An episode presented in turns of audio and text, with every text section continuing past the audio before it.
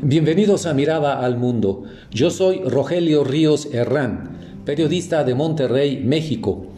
Y el día de hoy quiero hablarles sobre la revocación de mandato, este gran ejercicio electoral nacional que se cumplirá en México este domingo 10 de abril.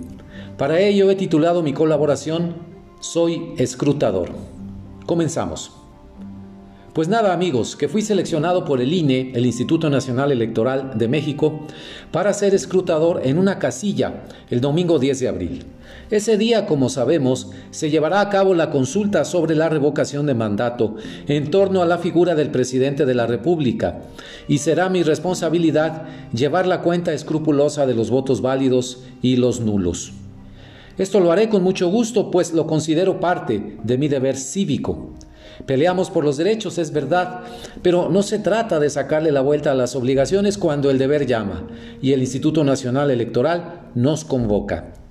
Me gustó la buena disposición de quienes acudimos a un simulacro de votación para capacitarnos en los detalles del manejo de una casilla electoral. Nos atendieron muy bien los representantes del INE y no dudo en decir que hablo por todos los presentes al afirmar que nos sentimos buenos ciudadanos al cumplir con lo que nos toca aportar para que la democracia mexicana siga viva. Se me despejaron durante el simulacro varias dudas y telarañas que traía en la mente sobre la revocación de mandato. Ya había decidido asistir y votar desde antes de que me llegara la invitación del INE, pero ahora reafirmé esa decisión. Van mis razones. La revocación de mandato llegó para quedarse como instrumento al servicio de los ciudadanos. Nadie nos llame ingenuos u otras cosas peores por considerarlo así, un instrumento valioso que poco a poco, como sucede con las cosas en México, irá cobrando importancia y pondrá a temblar a muchos gobernantes.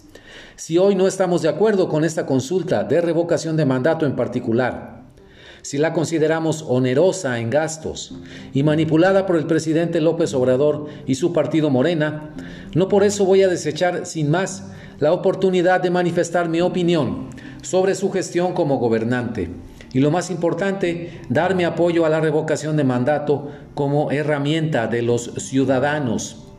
Respeto, por supuesto, a quien piense lo contrario, pero también pido el mismo respeto a mis opiniones.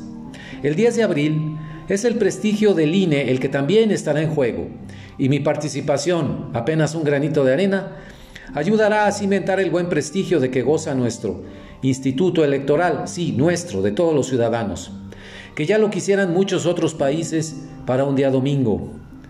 Así que no nos quebremos mucho la cabeza. Si la intención de López Obrador y los morenistas es utilizar el ejercicio cívico del 10 de abril a su favor, es probable que lo consigan ese día, pero dejarán abierta la puerta para que, mediante ese mismo mecanismo de revocación, llamemos a cuentas a muchos gobernantes. El tiro les va a salir por la culata, si se me permite esa mexicanísima expresión.